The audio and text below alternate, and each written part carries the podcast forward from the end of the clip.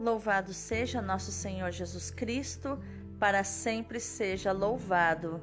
Hoje é sexta-feira, dia 8 de outubro de 2021, 27 semana do Tempo Comum. Lembrando que sexta-feira, para o católico, é dia de abstinência de carne. São Luís Beltrán, rogai por nós. A leitura de hoje é da profecia de Joel, capítulo 1, versículos do 13 ao 15, e o capítulo 2, versículos do 1 ao 2.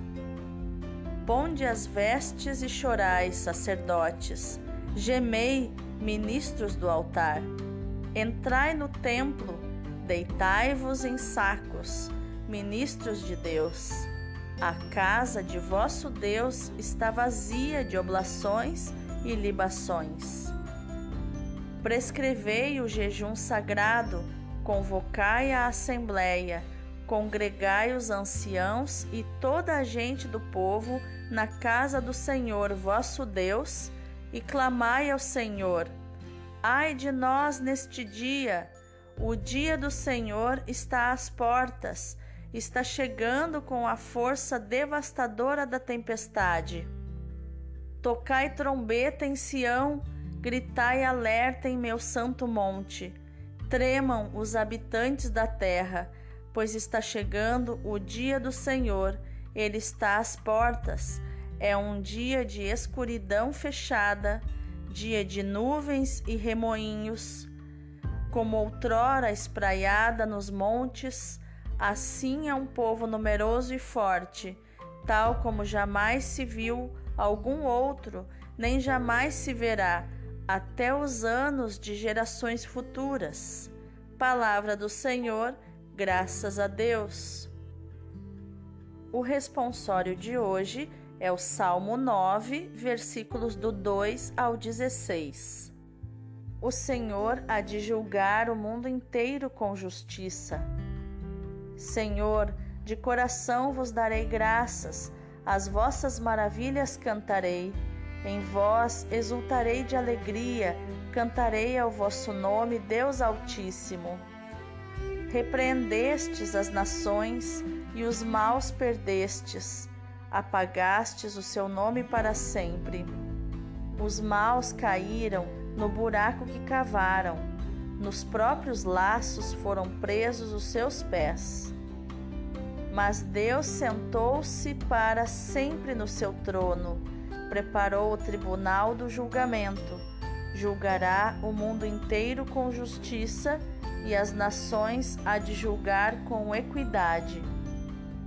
O Senhor há de julgar o mundo inteiro com justiça. O evangelho de hoje é Lucas capítulo 11, versículos do 15 ao 26.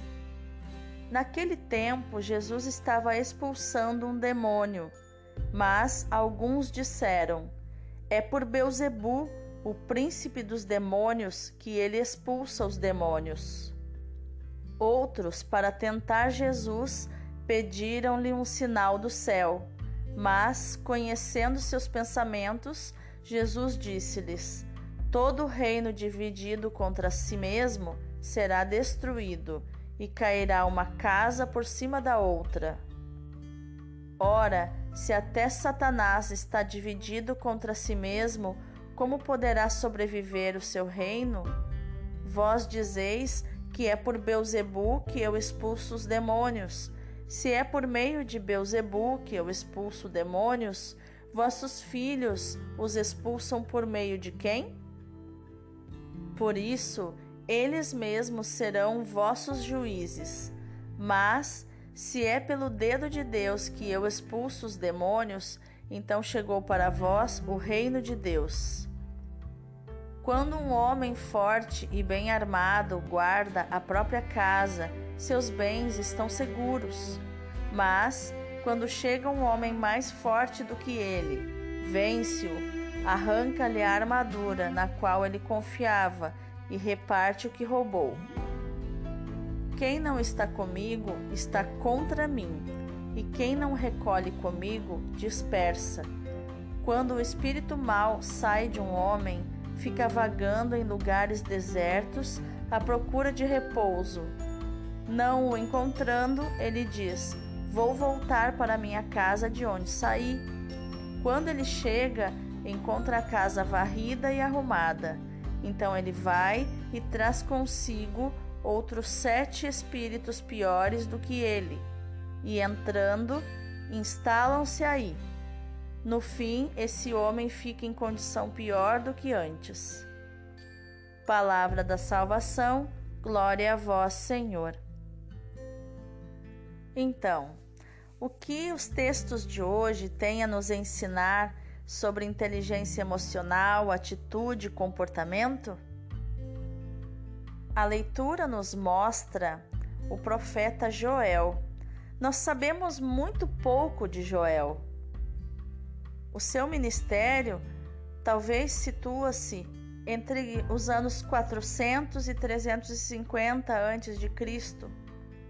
Trata-se de um sacerdote profeta cultual que não entra em debates nem religiosos nem políticos, que não sente necessidade de repreender nem as autoridades nem o povo pelas suas infidelidades a Deus.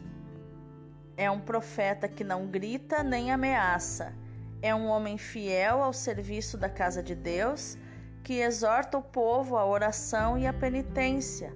É o homem que intuiu os últimos dias, caracterizados pela efusão do Espírito sobre toda a carne, e que mereceu o título de profeta do Pentecostes. Uma invasão de gafanhotos devastou o país semeando destruição e morte. Os agricultores que perderam os frutos do seu trabalho andam acabrunhados. Mas o mesmo se passa com os sacerdotes, porque da casa do vosso Deus desapareceram as ofertas e as libações. Vive-se um luto nacional. É preciso preparar uma liturgia penitencial até porque a calamidade é vista como um aviso sobre a proximidade do dia do Senhor, dia de trevas e escuridão, que envolverá a própria natureza. A nuvem de gafanhotos que encobria o sol prefigurava este dia espantoso, como nunca houve semelhante desde o princípio, nem depois haverá outro no decorrer dos séculos, como nos diz o versículo 2. A fúria devastadora do flagelo convida a reflexão, a oração, a conversão e a penitência. E Joel sabe aproveitar um fenômeno frequente na antiga Palestina para exercer o seu ministério. Já no Evangelho, neste texto de hoje, Lucas nos faz entrar no mistério do encarniçamento da luta contra Jesus, não só por parte dos seus inimigos, mas também por parte de Satanás, o adversário por excelência, aqui chamado Beuzebu, termo de origem sírio-fenícia, de Beelzebul, senhor do monte, ou Beelzebub, rei das moscas. Jesus expulsou um demônio. Os inimigos insinuam que o prodígio foi operado pelo poder do próprio chefe dos demônios. Alguém até exige um milagre como sinal do céu, no versículo 16, para confirmar o seu ser de Deus. É a habitual prova tentação em que os inimigos de Jesus queriam também envolvê-lo, mas que é contrária a um verdadeiro caminho de fé. Mas Jesus, que conhecia os seus pensamentos e os seus corações, como diz o versículo 17, desarma-os com uma lógica inequívoca. Como pode Satanás dar-lhe poder de combater os seus subalternos? seria como se quisesse o desmoronamento do seu reino. Mais ainda, se a acusação contra Jesus fosse verdadeira, também poria em causa os exorcistas hebreus, ironiza Jesus. Mas o centro da questão é colocado por Jesus em outro nível. Se ele expulsa demônios com o poder de Deus, com a mão de Deus que indica o poder, conforme o Salmo 8, versículo 13, quer dizer que a sua presença equivale à presença do reino no meio deles. Então se segue a parábola do homem forte e do mais forte, que evidencia a vitória de Cristo sobre Satanás. Em relação a Jesus, não há espaço para neutralidade. Ou se está com ele e se recolhe para a vida que dura, ou se está contra ele e se perde todo o verdadeiro bem. Também é importante perceber o apelo à vigilância. Satanás não descansa, nem se dá por vencido. Onde vê a casa varrida e arrumada, isto é, a pessoa decidida a seguir a Cristo, lança um ataque totalitário expresso pelo número 7, sete demônios porque por inveja, conforme Sabedoria 2, versículo 24, ele anseia pela ruína do homem. O evangelho de hoje nos leva a meditar sobre o mistério da luta de Jesus contra o demônio. Os padres do deserto davam grande importância a essa luta que se prolonga na vida dos cristãos. Apesar do ceticismo difuso da nossa sociedade, que se considera evoluída, o demônio continua presente e atuante no mundo, muito mais do que se possa pensar. A sua força, baseada na estratégia de se fazer esquecer e em aparecer sob formas mais sedutoras e tranquilizantes conhecendo bem as suas presas, lança os seus ataques a partir das realidades a que são mais sensíveis. Ele, ele ataca diretamente as fraquezas do ser humano. Ceder é abrir brechas a partir das quais se tornam mais fáceis os seus assaltos.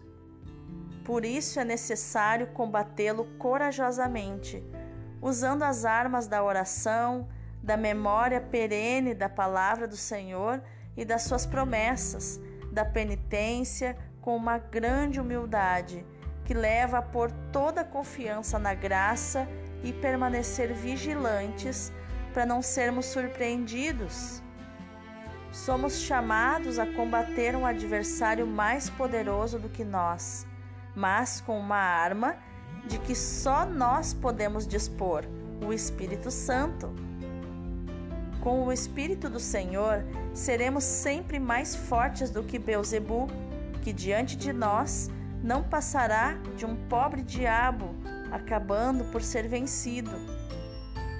Pelo seu Espírito, Jesus Cristo nos une ao seu combate para cooperarmos com sucesso na luta contra o mal e participarmos na vitória, por mais demorada que seja. A presença do demônio nos leva a meditar sobre o drama da existência cristã, sobre o poder do mal, sobre a vitória de Cristo, sobre a necessidade de estarmos do seu lado e cerrarmos fileiras, pois o combate espiritual é parte essencial do itinerário do discípulo de Cristo. Que Cristo se torne o dono da nossa casa e nós precisamos deixar cair os nossos pensamentos, as nossas preferências, os nossos caprichos para acolhermos sempre os seus desejos. Que nós possamos trocar as nossas verdadezinhas pela única verdade que existe, que é Jesus. Trocarmos a nossa subjetividade pela verdade que é Jesus. Vamos orar? Senhor Jesus Cristo, que combateste com decisão e persistência o espírito do mal, Tem compaixão de mim, teu discípulo fraco, tua discípula fraca, tantas vezes assustado e medroso. Tu sabes, Senhor, quão frequentes e fortes são os assaltos do maligno. Fica comigo, eu te suplico, na hora da tentação. Infunde em mim o teu Espírito Santo que me fortaleça, que me ilumine, que me ajude a discernir o bem do mal nas ambiguidades e incertezas da vida. Em todas as circunstâncias, particularmente nas horas de sofrimento e de luta, eu quero invocar o teu nome, Senhor. Contigo ao meu lado, ninguém poderá atingir-me. Invocando o teu nome, a vitória será certa. Amém. Que no dia de hoje você possa ter essa certeza de que o bem sempre vence o mal. Jesus sempre vence o seu inimigo. Deus abençoe o seu dia.